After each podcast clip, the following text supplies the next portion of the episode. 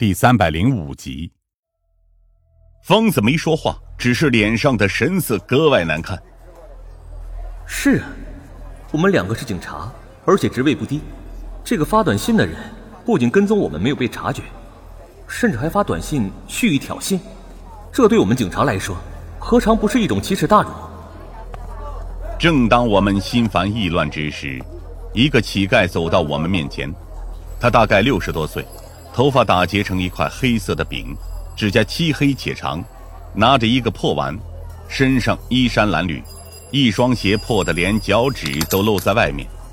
他冲我们可怜巴巴地抖了抖碗，里面的硬币碰撞在一起，发出清脆的响声。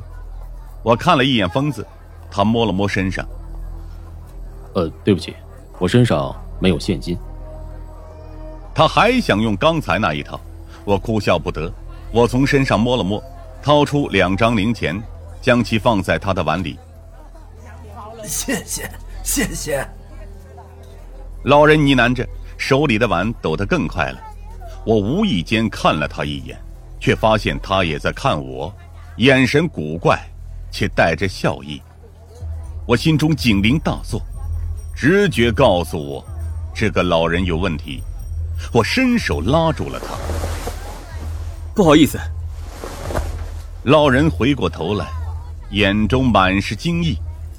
我这时才注意到他的动作，他在被我抓住的那一刻，竟然下意识的藏起了他的破碗。呃，对不起。我连连道歉，顺手拍了疯子一下，疯子这才把手中的零钱放在他的碗里。乞丐冲我们感激的笑了笑，转身离开。你发现什么了？疯子知道，我不会无缘无故的抓住一个人，又不说什么就放他走。能这样做的话，必定是发现了什么问题。我觉得他好像见过，可是我不能抓他，因为他那个下意识藏碗的动作。这个世界上有无数张相似的脸，基因排列出顺序，染色体决定面貌。DNA 判断大脑，一片叶子缓缓飘落，这个世界上或许也有另外一张一模一样的叶子正在出生。当细胞排列顺序开始重叠，你会不会看到世界上有另外一个你呢？我盯着老人消失在人群中，脑海中想起了陈老师曾经讲过的理论。这个老人长得很像周丽，很像年轻时的周丽。可他又像那位食人肉的乞丐，难道真的是他们的基因开始重叠了？我要求夏灵薇查到这两条短信的来源。夏灵薇几分钟之后就有了结果。这手机号码来自一位临海城市的女子，她昨晚报警说自己的包在这座城市丢失，而手机发短信的基站则是无形山。这除了周礼。我想不到任何人会给我发这种短信。我能想象到的是，在熙熙攘攘的人群中，周礼正坐在某一处，死死地盯着我们的行动，监视器一样的目光让我感到不安。可是我们用目光寻遍，却没有找到想要的答案。啊，这是新一期的八卦周刊，要不要看看？穆青嚼着口香糖。将手里的书扔给我，我用眼睛一瞟，熟悉的首页风格出现了。病猪猪肉流通，我们的安全在哪里？这种令人难过、焦躁的首页风格与戴维泽如出一辙。可是他现在被我们扣押，这样类似于某音杂志社的文案又是谁干的？难道真的要让八卦周刊变成情感周刊吗？是新上任的主编，他对戴白泽十分崇敬，也就继承了他的风格。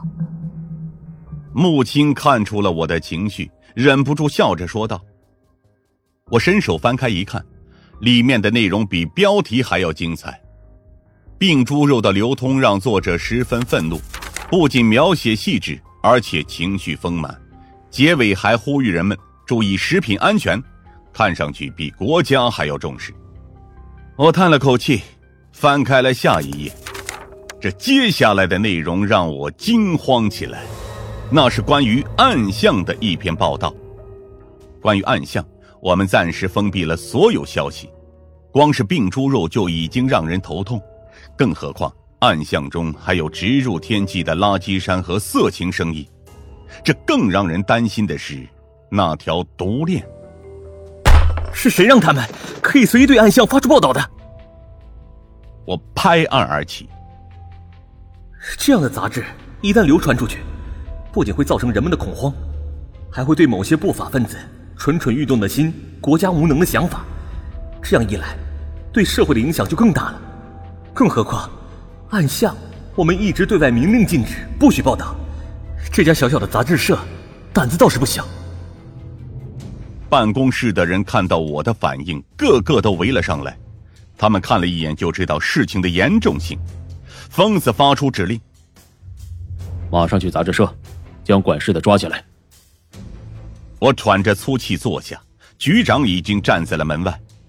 专案组全体人员都被局长叫进了办公室里。我们被骂得狗血淋头。